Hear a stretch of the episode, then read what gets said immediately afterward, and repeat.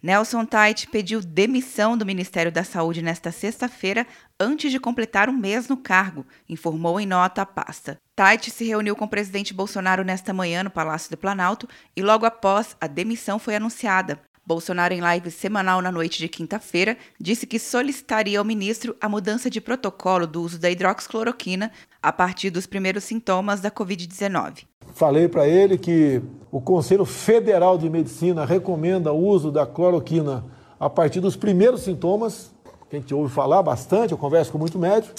Se o ser humano está numa situação de grave, é, dificilmente com a cloroquina ele, ele recupera, dificilmente. Agora, quando é na fase inicial ainda, em especial os mais idosos, né?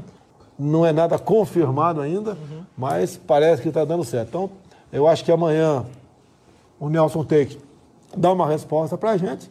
Mesmo ciente sobre as posições do presidente acerca das medidas de combate ao novo coronavírus, Tait aceitou o convite de Bolsonaro para assumir o ministério no dia 17 de abril. Nos últimos dias, o presidente e Tait divergiram sobre a alteração do protocolo do SUS e também sobre o decreto do presidente que ampliou como atividades essenciais salões de beleza, barbearia e academias de ginástica no período da pandemia. A outra discordância foi sobre o plano de flexibilização do isolamento de horizontal para vertical. Esse é o segundo ministro da Saúde que deixa o cargo em meio à pandemia do novo coronavírus. Tait havia substituído Luiz Henrique Mandetta, que também apresentou discordâncias com o presidente Bolsonaro sobre as medidas para combate ao coronavírus.